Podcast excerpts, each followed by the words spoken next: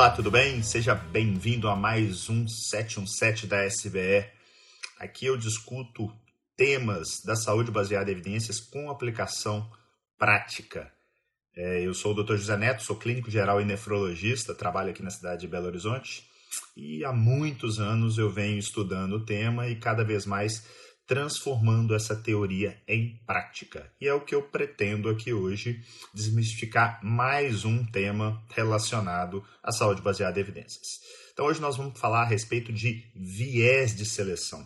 Tinha perguntado aí mais cedo, quero que se vocês puderem colocar aqui nos comentários quem sabe o que é o viés de seleção, quem já ouviu falar no viés de seleção e quem não tem a menor ideia do que se trata. Vamos colocando aí e antes de entrar especificamente no, na questão do viés de seleção, eu vou dar não um, mas dois passos atrás. Eu preciso colocar todo mundo na mesma página. Eu sei que tem muita gente aqui que sabe muito bem o que é um viés, é, mas tem muita gente que não, não tem ideia. Para ele, para essa pessoa, é, é um termo meio vago ainda. Então eu vou começar por isso. Tem um, um um sujeito chamado Peter Gunn, que ele escreveu um negócio que eu gosto muito, que ele diz que na epidemiologia, que é esse estudo das populações, a epidemiologia ela, ela ensina que para cada associação a gente tem três explicações: o viés, o acaso ou a causa. Então, quando eu tenho duas variáveis que estão interrelacionadas, ou seja, elas têm associação, ah, carne vermelha provoca, tem associação com câncer. Tá? Isso pode ser uma das três coisas: ser um viés, ser um achado pelo puro acaso, e isso acontece, acreditem, ou efetivamente ser causa. Hoje nós não vamos falar de acaso, nós não vamos falar de causa, nós vamos falar de viés, mais especificamente sobre um viés, que é o viés de seleção. Se você quiser ter mais detalhe a respeito de erros sistemáticos, que é o sinônimo para viés, tem um 717 só sobre isso. Mas, de uma maneira bem simplista, o viés, ou o erro sistemático, como ele é conhecido também, nada mais é do que um erro presente dentro da metodologia do estudo. Eu gosto muito de usar analogia porque eu acho que fica mais claro para as pessoas entenderem. Imagina que eu tenho um, estou treinando arco e flecha, tá? E a hora que eu vou dar o tiro, o minha, a minha flecha sempre bate no mesmo lugar, mas eu nunca consigo acertar o alvo. Sempre chega um pouco lateralizado para a esquerda. Sempre ali, naquela região. Definitivamente, essa é uma boa analogia para o erro sistemático, para o viés, porque o problema está no arco. O problema não é necessariamente da, do arqueiro. O acaso seria cada flecha aparece em um lugar. Então, o erro sistemático ou viés é algo que está no delineamento do estudo. Nesse ponto, eu gosto de, toda vez que eu vou analisar um artigo, principalmente quando eu vou analisar artigos randomizados, porque observacionais eu vejo com muito menos frequência, mais literalmente bato o olho do que, que é, fico gastando meu tempo, precioso tempo com eles. É, uma, uma metodologia que eu uso bastante é uma metodologia chamada Rambo. É, e o M do meio, a gente coloca em três M's, é o estudo da metodologia. Então, o primeiro M é a metodologia no início do estudo, depois no meio, depois no final. Como assim, Neto? O que você está querendo dizer com isso? Esses erros sistemáticos eles podem acontecer em qualquer momento do, do delineamento do estudo. Na hora que o paciente está sendo inscrito ali para começar o trabalho, durante o seu acompanhamento ou já mais para o final, onde os desfechos estão acontecendo. Especificamente, falando do, do, do viés de seleção, ele é um tipo de viés, um dos mais frequentes, que se encontra no início do estudo e, e é, sendo mais preciso, na hora que eu estou selecionando os meus pacientes. Bom, é um, um, uma história bem legal para contar para vocês. É, eu vou até mostrar um, uma figura. Eu deixei mais ou menos separada aqui. Beleza. Deixa eu virar a tela aqui para vocês. Opa. Bom. Tá vendo esse avião? Pois é. Isso é um fato verídico, é um fato da, da Segunda Guerra Mundial. Diz que. Eu não lembro se são os britânicos ou os americanos. É, na verdade, eu já li falando que era um ou outro, mas isso é o que menos importa. Bom, é, eles começaram a perceber que eles estavam tendo muitas baixas durante a Segunda Guerra Mundial dos aviões. E eles sentiam a necessidade de fortalecer os aviões para diminuir a probabilidade de queda desses aviões. Então, o que, que eles passaram a fazer? Eles passaram a olhar para aqueles aviões que voltavam da guerra e ver onde que esses aviões tinham sido mais atingidos. Então, todos esses pontinhos são as regiões onde eles eram mais atingidos. E esses, é, é, essa turma, eles não podiam fortalecer toda a, a espaçonave, porque se eles colocassem é, um fortalecimento muito grande, a, a nave ficaria pesada, além do custo ser muito alto. Pois bem, opa, o que que acaba acontecendo nesse momento? Tem um, um, um matemático austríaco que vira e fala assim: Ô turma, vocês estão querendo fortalecer essa região que recebeu os tiros. Ele falou assim: eu vou propor para vocês não fortalecer essa região. Eu vou propor para vocês fortalecer o contrário. Aquela região dos aviões onde teoricamente tomou-se menos tiros. Bom, Alguém tem ideia do porquê dessa é, sugestão desse matemático chamado Abraham Wald? Alguém sugere alguma coisa? Já adianto para vocês, isso tem um viés, um tipo de viés de seleção aí, que é o chamado viés da sobrevivência. A gente tende a se concentrar em, em pessoas ou processos que sobrevivem, né? Estou vendo aqui que o pessoal está pensando. A gente tende a ignorar, às vezes, uma coisa que, hora que eu contar para vocês, para quem não conhece essa história, vai ser óbvia, mas que não é tão óbvia assim num primeiro momento. O Rafael acabou de é, tocar no assunto aqui, é, acertar o alvo, vamos dizer assim. O que, que o Wald percebeu? Que aqueles aviões que voltavam da guerra eram justamente aqueles que não caíam. Ou seja, o local onde eles eram atingidos, teoricamente, eram menos vitais para aqueles aviões. Então eles tinham que fortalecer, na realidade, eram as áreas literalmente opostas àquilo que eles tinham inicialmente predito. E o fato é que eles fizeram exatamente isso, proposto pelo Wald, e o resultado foi que muito menos aviões caíram e muitos, muitas vidas foram poupadas com essa é, com essa é, é intervenção aí sugerido pelo Abraham Wald. Então isso é um viés de seleção, é um viés de seleção que eles chamam de viés de sobrevivência. A tendência é que a gente olhe com o nosso olhar é, muitas vezes cético, muitas vezes é, cartesiano, para aquilo, é o famoso São Tomé, né? aquilo que nós estamos vendo. E no caso aí fica um exemplo bem interessante de que nem tudo aquilo que a gente vê necessariamente o é. Bom, eu já citei em outras conversas com vocês a respeito de um, um psicólogo economista, que é o Daniel Kahneman, para quem ainda não leu nada a respeito do Daniel Kahneman, Daniel Kahneman foi é, prêmio Nobel, inclusive. Leia um livro chamado Fast and Slow. Ele tem em português, que é o Rápido e Devagar. É um livro genial.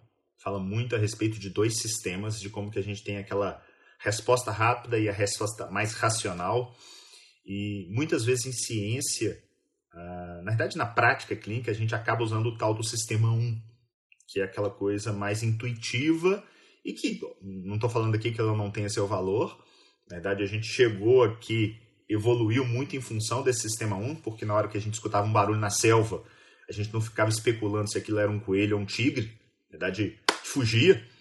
Mas atualmente tem que se dar o trabalho mental, principalmente na hora que você está avaliando um, um, um, trabalho científico, que é o nosso morte aqui, de fato se aquilo ali funciona ou não. Bom, tem uma história do Daniel Kahneman que ele estava conversando com um instrutor da Força Aérea é, israelita, e esse instrutor falou com ele que era muito estranho, mas que ele, os alunos dele funcionavam melhor quando ele os repreendia, ao invés de quando ele elogiava. É mais ou menos aquela mesma história, né? Da mãe que, quando o menino tira um 10, ele ganha um presente. E quando ele tira um 5, um ele toma uma bronca, fica de castigo sem o videogame. Aí o que, que acontece normalmente?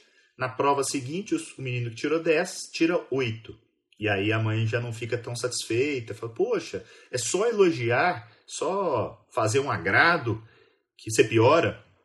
E do mesmo modo, o menino que tinha tirado 5 depois da bronca, ele tira 7, 7,5. E a mãe, viu? É só a gente apertar que a coisa funciona. Tanto o instrutor da Força Aérea Israelita quanto essa mãe tem aí um viés, um viés de seleção aí do momento. Afinal de contas, o que está acontecendo? Isso é um negócio chamado retorno à média. A tendência natural quando você está em um extremo, quando você está muito bem ou muito mal, é que você retorne para a sua média.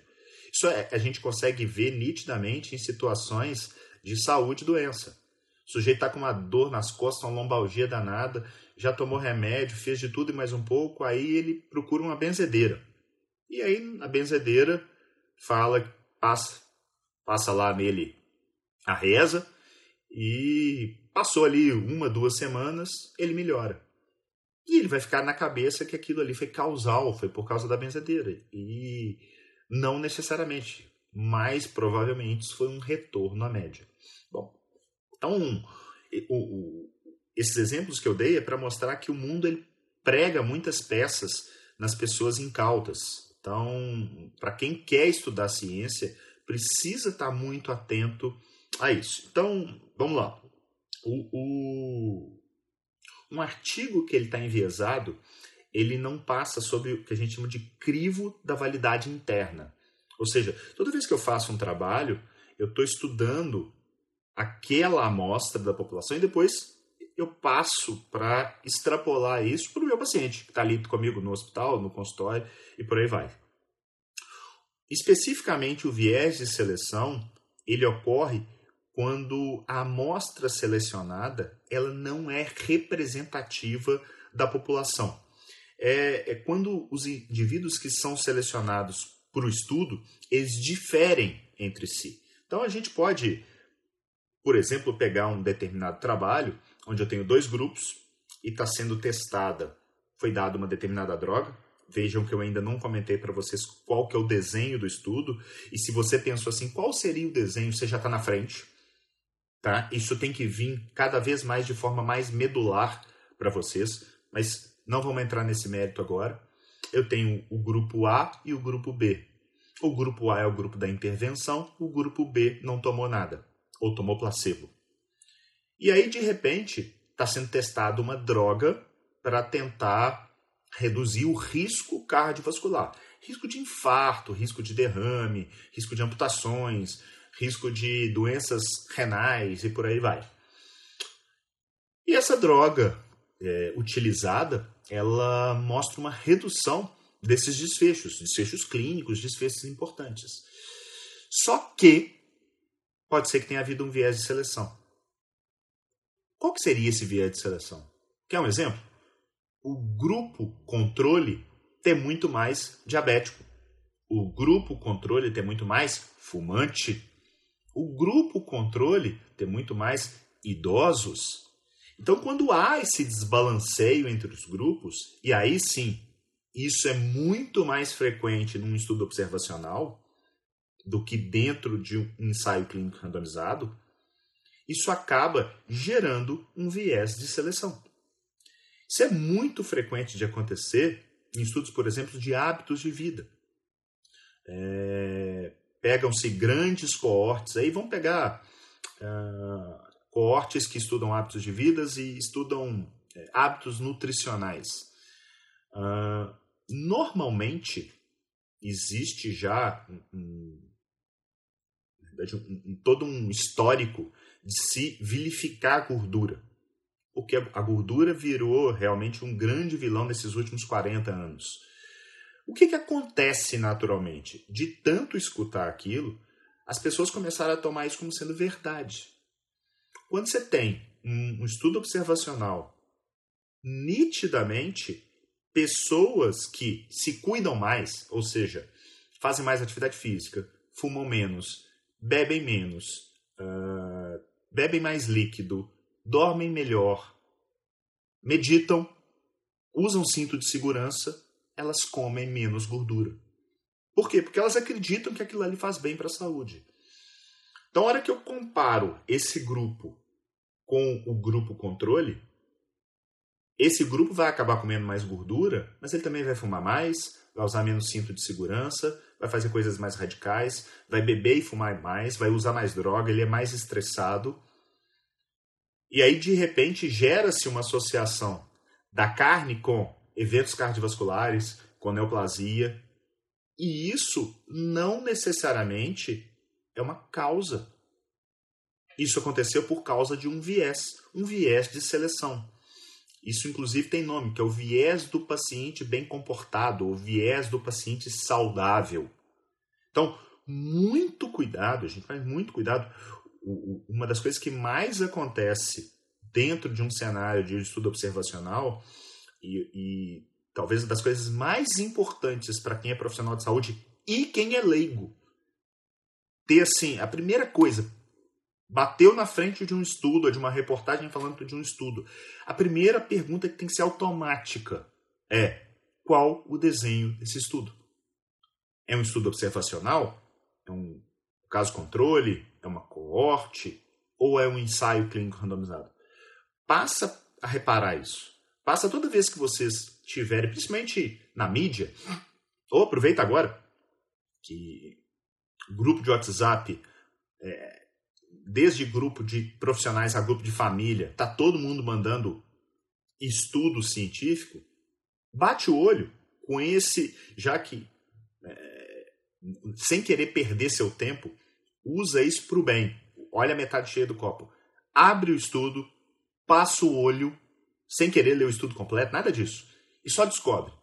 Isso é um ensaio clínico, isso é um estudo observacional vocês vão perceber que a enorme maioria das vezes a gente vai estar falando de estudos observacionais, onde o viés de seleção é muito, mas muito frequente.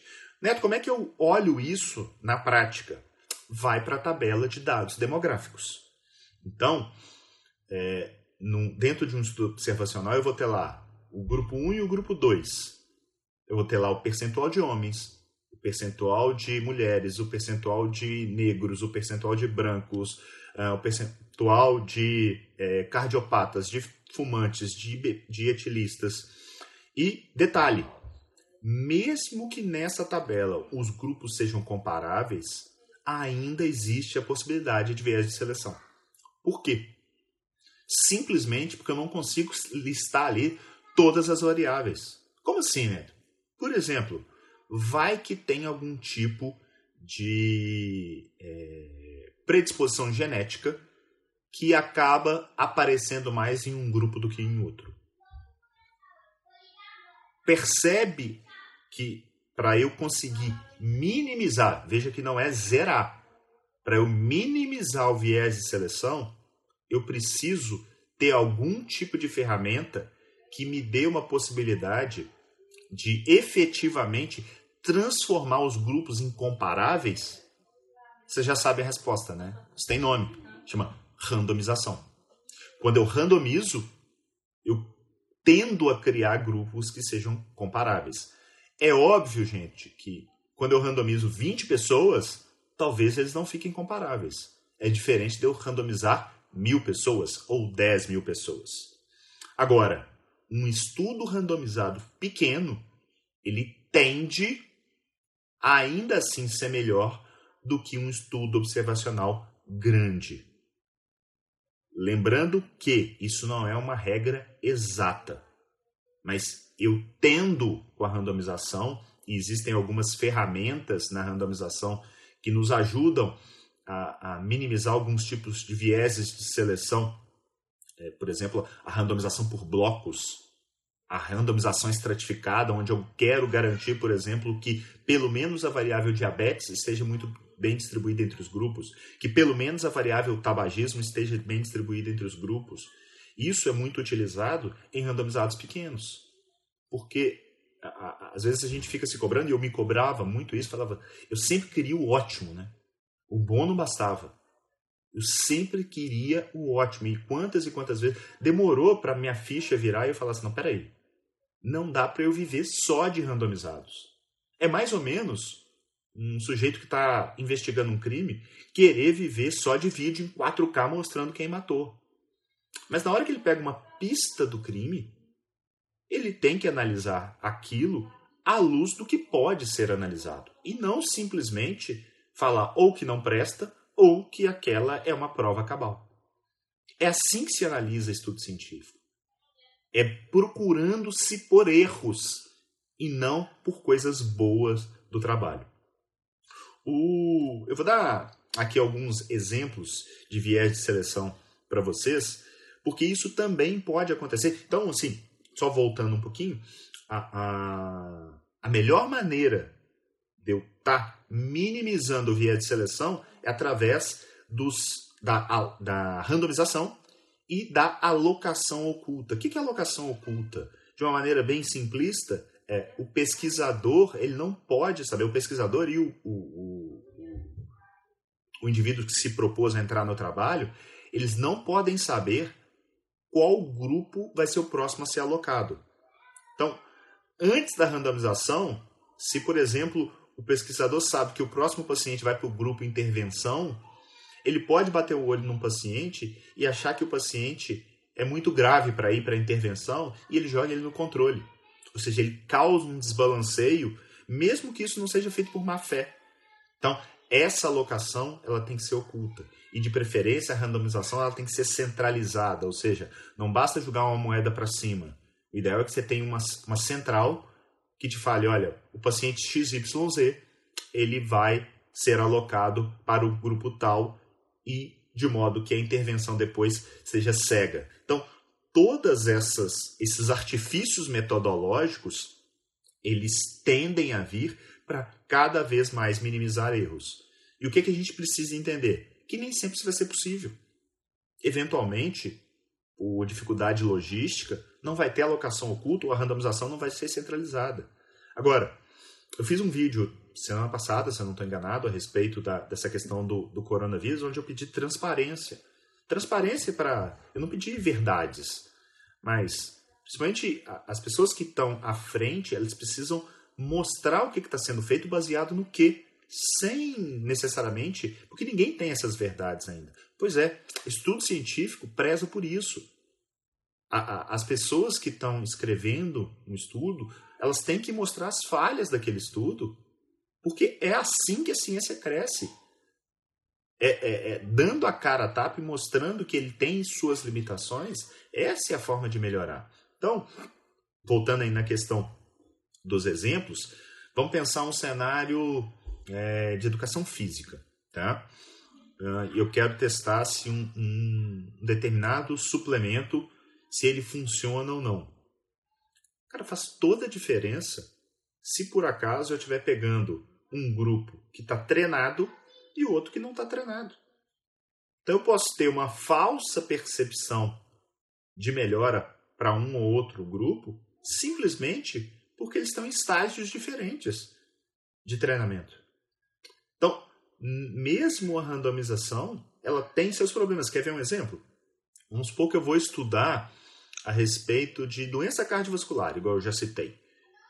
E aí eu pego uma amostra grande, 10 mil pessoas, randomizo, 5 mil para cada grupo e testo. A hora que você vai ver com cuidado, os grupos foram randomizados, ficaram bem randomizados? Ficaram. Os grupos são comparados. Muita gente pode chegar e falar assim: não tem viés de seleção. Pode ter sim. E aí, para eu olhar viés de seleção dentro de um, estudo, de um ensaio clínico randomizado, o ideal é eu olhar os fatores de inclusão e de exclusão do estudo. Olha esse exemplo. Imagina que eu peguei pacientes até 50 anos. Poxa, os pacientes que infartam, que têm AVC, habitualmente eles têm mais de 50 anos. Então, fica uma falsa impressão de poucos desfechos naqueles pacientes simplesmente porque os pacientes são jovens, nos dois grupos. Ok, se ele foi randomizado e eu estou testando alguma coisa, você vai ter uma baixa taxa de desfecho dos dois lados, possivelmente, e não vai dar diferença da droga. Mas aí, pelo outro lado, não é que a droga não necessariamente funciona. Agora, imagina se essa mesma situação são dois grupos de forma observacional. Mesmo que sejam grupos enormes, que eles sejam comparáveis, se na média os pacientes forem muito jovens, poxa, esse não é o tipo de paciente que eu quero para o meu grupo, que eu quero para o meu pro, pro desfecho que eu estou estudando. Uh, você tem um, um, um, trabalho que eles fizeram, eu não lembro exatamente qual condado americano que foi, mas eles passaram, eles, eles passaram na porta de virtualmente todas as pessoas desse condado, se eu não estou enganado, não me falha menor, 97% das pessoas do condado, e eles conseguiram rastrear cerca de 25 mil, 24, 25 mil pessoas. O que, que eles queriam? Fazer um rastreamento de pacientes com doença de Parkinson. É, ao final dessa, desse, desse rastreamento, eles acharam, acho que 31 pessoas. Olha que interessante. Dessas 31 pessoas que eles encontraram, um terço mais ou menos, nunca havia utilizado o sistema público de saúde. Então, imagina se eles tivessem feito a, o mesmo rastreamento usando o banco de dados do sistema de saúde. Um terço da população não seria rastreada. O que, que é isso? Viés de seleção. Exemplo clássico. Uh, na década de 80 foi muito preconizado o uso de reposição hormonal em, em mulheres menopausadas para tentar reduzir o risco cardiovascular. Aí no início da década de, no início do século XX sai um trabalho dos mais famosos, dos maiores trabalhos, é, na verdade em todos os aspectos, mas ele estudou não só a TRH como nutrição também em mulheres menopausadas. É, foi o WHI. E o que, que o WHI mostrou? Que a reposição hormonal para reduzir o risco cardiovascular, principalmente da forma como era feita, ela não só não reduzia, como poderia é, ter algum risco. Quando você volta nos estudos observacionais e vai olhar o, o tipo de mulher que estava usando a reposição hormonal, eram mulheres mais jovens, de um nível socioeconômico superior, que fumavam menos, ou seja, usar a reposição foi simplesmente um marcador de hábitos saudáveis, um viés do paciente saudável. Então, a gente tem o viés do paciente saudável, a gente tem o viés também do paciente bem comportado, que é aquele paciente que faz tudo certinho, desde é, seguir as regras, a, a tomar o remédio na hora certa. Tudo isso, gente, tem que ser levado em conta. Se você parte do pressuposto que um estudo científico ele te traz uma verdade simplesmente porque ele é um estudo científico, você vai comer muita bola, mas muita bola. Então, esse é, é um viés. E eu vou tentar na próxima semana, nas próximas semanas falar de outros vieses. Para quê? Para hipertrofiar isso com vocês. Eu quero que vocês passem a perceber, primeiro, toda vez abrir um estudo, tenta ver qual tipo de estudo que é. E para essa semana, tenta buscar, vai direto em dados demográficos. Então, se você é fisioterapeuta e aí tem um estudo observacional que está testando uma técnica fisioterápica para reduzir a lombalgia, eu, eu não quero que você leia o estudo. Vai nos dados demográficos e tenta ver, tenta buscar assim, busca pelo viés. É assim que funciona.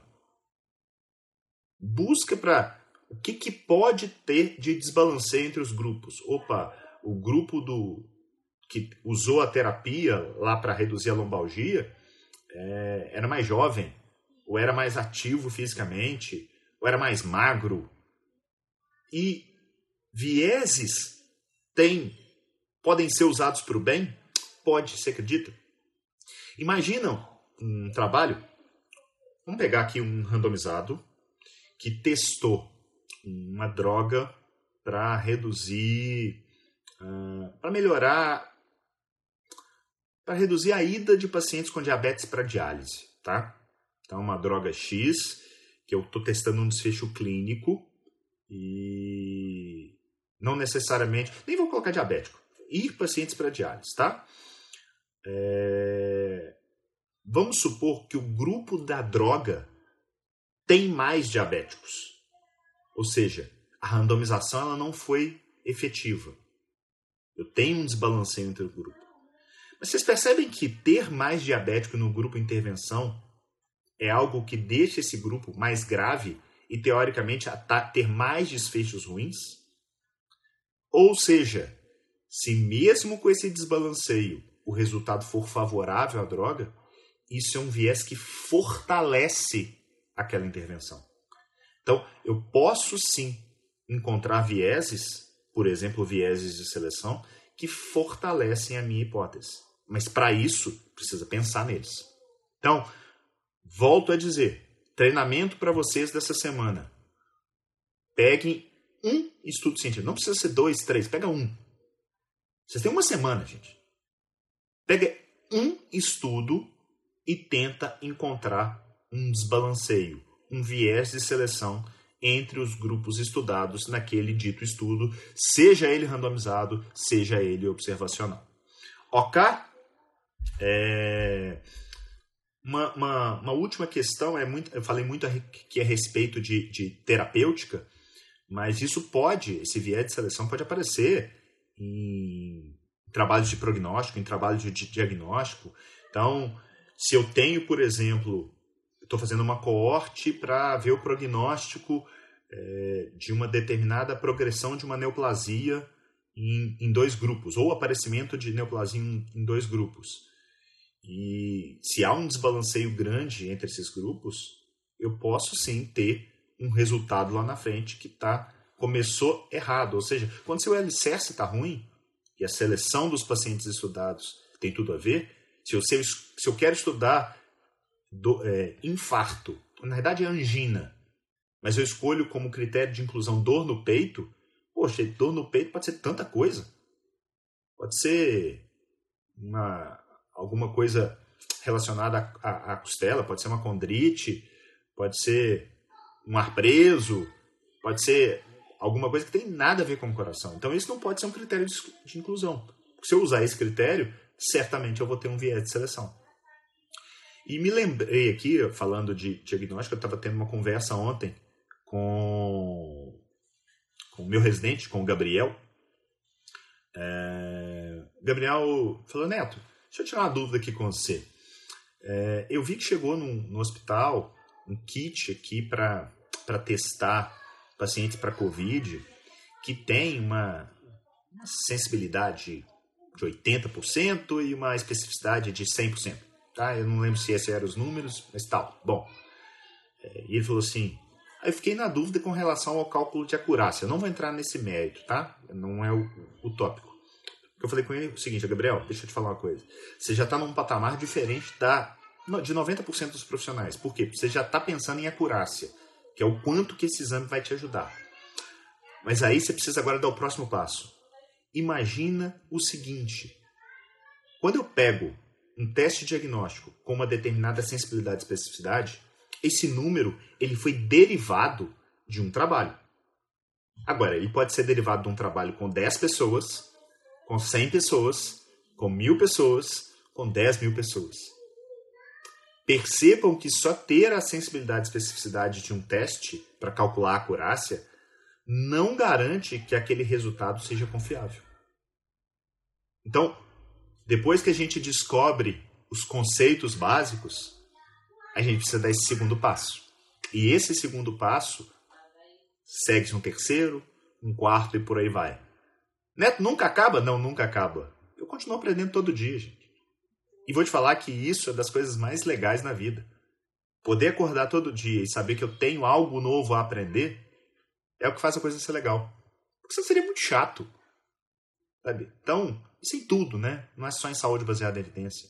Então, quando a gente olha por esse prisma, é, fica muito mais bacana. E, e acredita em mim, se você não tem a menor ideia do que seja isso, tudo que eu falei, não é nenhum bicho de sete cabeças. Tem vários vídeos já para vocês lá no, no canal do YouTube da SBA Academy. Tem o nosso podcast, que tem tanto o 717 quanto o Em Evidência. É, e assim, deixa lá seu comentário, dá o like. Se não gostou, fala também. Deixa dúvidas. Uh, o que, que a gente pode ajudar, quais outros temas que a gente pode trabalhar. Isso. Porque isso aqui é feito para vocês. Tá bem? O pessoal da SBA Academy deu uma ideia boa, eu gostei aqui. É, quando vocês pegarem um trabalho e forem é, analisar se existe esse risco de viés de seleção e qual viés que é, cara, posta. Posta e marca a gente. Arroba Dr. José Neto, arroba sbe.academy. Coloca, porque é uma maneira da gente ver que a gente está conseguindo disseminar esse conhecimento e fazer com que os profissionais, principalmente, se preocupem com isso. Porque se os profissionais se preocuparem, definitivamente o atendimento na ponta vai melhorar. Ok? Beleza. Vamos lá. Deixa eu bater um papo agora com vocês, ver o que, que tem de dúvida. É... Vou subindo aqui, tá? Hum... Microbiologia BR. As empresas entregam esses dados e mostram como verdades absolutas a sensibilidade e especificidade. Sempre, né? Na verdade, é, o propagandista, seja ele qual for, ele muitas vezes ele não está falando mentira, mas ele está ocultando algum tipo de viés. Então, cabe a nós, profissionais de saúde, irmos atrás. Não acredita porque eu estou falando, ou porque o Papa de Harvard está falando. Vai lá, vai lá e dá uma olhada. Coisa rápida. Acredita em mim, depois que você aprender. É igual dirigir. No início, é aquela coisa tensa, né? Fica parecendo um robô. Você não sabe se você passa a marcha, se você liga o ar, ou se liga o para-brisa, se dá seta. De repente você está fazendo tudo isso ao mesmo tempo, sem pensar. Na saúde baseada em evidências, é a mesma coisa. Óbvio, se você está começando agora, se você está começando a aprender a falar inglês, dá uma piorada. O início é um saco para depois melhorar. Mas isso faz parte de qualquer aprendizado. Mas a hora que melhora, melhora igual uma catapulta. Você, você é julgado para cima de uma velocidade que eu vejo os alunos muitas vezes falando comigo, Neto, hoje eu consigo praticar uma medicina, uma fisioterapia, uma nutrição, é, uma psicologia muito melhor do que eu praticava há dois, três, seis meses atrás. Simplesmente, às vezes, porque existe o famoso 80-20 do, do Pareto, né? Você não precisa de aprender 100%. 20% da saúde baseada em evidências te dão 80% dos resultados. É esse, são esses 20% que eu tento massificar. Porque é desse jeito que nós vamos mudar a saúde desse país. É, deixa eu ver o que mais de perguntas aqui. Se tiverem perguntas específicas sobre o viés de seleção. Ah, aqui parece que tem uma, peraí. A Bárbara Stiger. Acho que é isso. Se não for, desculpa, Bárbara pode indicar algum material sobre como randomizar uma amostra, uma amostra, pequenas amostras? Se eu tiver entendido sua pergunta, Bárbara, é, como randomizar é muito mais o que o pesquisador faz. Eu sou muito mais o usuário, tá? Então, eu posso até te dar literatura, eu tô com eu canso de recomendar esse livro aqui. Esse é um livro para profissionais que querem atuar na ponta é o User's Guide to the Medical Literature. Isso aqui é escrito por Gordon Guide e vários colegas que são grandes referências na saúde baseada em evidência e certamente tem um capítulo que eu já li nesse livro mais de uma vez, inclusive, que fala a respeito de randomização e ele que ele fala desses é, dessas possibilidades metodológicas para se tentar minimizar algum tipo de, de viés na randomização de amostras pequenas. A microbiologia BR está falando que vai buscar algum estudo é, não Covid, beleza, não tem problema, mas busca e marca, tá? Marca a gente, mostra o que, que você procurou. A Josiane Bri, Brinto. Doutor, e para quem tem predisposição genética? Josiane, eu não sei o que, que você está querendo dizer. Para mim, predisposição, predisposição, predisposição genética para quê, né? Porque toda vez que eu vou fazer qualquer trabalho em qualquer área, quando eu randomizo, eu estou também randomizando essa tal predisposição genética. Então, se eu tenho uma predisposição genética para ter câncer de mama, na hora que eu randomizo, eu não preciso ficar dosando para saber é, se aquele gene está mais presente num grupo do que em outro. Quando eu randomizo, eu consigo fazer com que os grupos fiquem comparáveis, principalmente quando as amostras são grandes. Tá? Ricardo tá, Ricardo Procopio está aqui. Além disso, tem a escolha dos outcomes, que na verdade são os desfechos. É, na verdade, quando eu falei lá no início sobre, sobre viés, e falei sobre estudo da metodologia, quando eu divido isso em três partes, os desfechos estão lá na ponta. Então, eu tendo a estudar desfecho mais para o final. É, mas sim, você, é, desfecho sem dúvida nenhuma é, é um, um algo a ser valorizado sem dúvida nenhuma. Não adianta nada você fazer um estudo belíssimo onde o desfecho não vai te acrescentar em absolutamente nada. Ah, a doutora Manu Costa, que é Jedi da SBE, colocou aqui: ó, dentro do mesmo indivíduo eu entendo, eu fico perdido em indivíduos diferentes. É por esse retorno à média, pois são indivíduos diferentes. Uns respondem, outros não mas a média é igual. Bom, deixa eu tentar te explicar aqui, mano. Imagina uma situação onde o critério de seleção para entrar no estudo é ter a fração de exceção no eco menor do que 40%. Então eu estou falando de uma insuficiência cardíaca sistólica, tá? Você concorda comigo que pessoas com fração de ejeção de 39, 38, elas são diferentes de um sujeito com fração de ejeção de 25, 20. Quando eu seleciono esses pacientes, a tendência deles é que eles podem ter batido nesse 38, 39 por um simples é, é, ponto fora da curva. E aí, de repente, esse sujeito entrou no estudo e aí ele melhora, mas ele não melhorou ele só retornou à média. Então, esses critérios, então, quando você vai avaliar um determinado trabalho, eu lembrei aqui agora de um trabalho que, é, com cálculo renal, que testava se uma determinada droga, que é muito utilizada na prática clínica, a tansolosina, se ela ajudava na expulsão do cálculo. E o, tem vários trabalhos sugerindo que sim e tal, e esse trabalho era negativo. falei, estranho, o que, que será, né? Aí fui olhar. A questão era, tinha um baita de um viés de seleção, porque os cálculos na, é, no grupo, no, eu não lembro se eram nos dois grupos ou só no grupo intervenção, eram cálculos grandes. Cálculos que não tem Cristo que tire, vai precisar de cirurgia mesmo. Então, nessa situação, você entender do assunto é fundamental. Então, quem sou eu para ir lá num estudo de radioterapia ou de fisioterapia? Cara, eu não entendo da bagaça.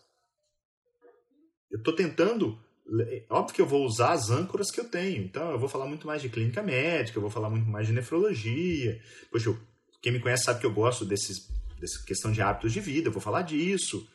Muito mais do que de cirurgia. Mas eu posso também criar na minha cabeça aqui, ah, numa situação cirúrgica, eu tenho uma, eu quero comparar, por exemplo, duas técnicas, uma técnica de cirurgia aberta e cirurgia videolaparoscópica. E o desfecho que eu estou testando é dor, tá? Poxa, se eu tiver um viés de seleção, eu posso simplesmente falar que a, a, o, o paciente com vídeo laparoscópica teve menos dor, porque talvez o paciente seja menos grave. O paciente que foi levado para cirurgia aberta é porque ele não ele precisava, não, não dava para fazer vídeo laparoscópica. Entende? Então, cada um tem que buscar esses, essas diferenças entre os grupos, porque o viés de seleção é isso. É, a hora que eu olho, basicamente dois olhares, tá, gente? O primeiro é para internos e o outro é externo. O interno é os grupos que estão sendo estudados ali, eles são comparáveis? Essa é a primeira coisa. Dentro do Pop Studio, aí também trazendo para fora os grupos que foram selecionados, as pessoas que foram selecionadas por, por estudo, são pessoas que efetivamente têm é, o perfil para ter aquele tipo de desfecho? É o, o tipo de paciente que eu estou estudando? Não adianta nada eu querer pegar um estudo feito em jovens com uma determinada vacina e simplesmente extrapolar isso para o pro, pro idoso. São populações completamente diferentes. Significa que não funciona? Óbvio que não. Mas tem que ter. O tempo inteiro a gente tem que ficar com pulga atrás do ouvido, atrás da orelha. Hum. A Dejaneira está falando aqui para repetir o título é o Rápido e Devagar, Fast and Slow, do Daniel Kahneman. Beleza. Show. Deixa eu ver se pintou mais alguma dúvida aqui para frente. Ricardo está falando aqui, escolheu os desfechos pela amostra. Me dá um exemplo aí, Ricardo. Dá um exemplo disso. Hum.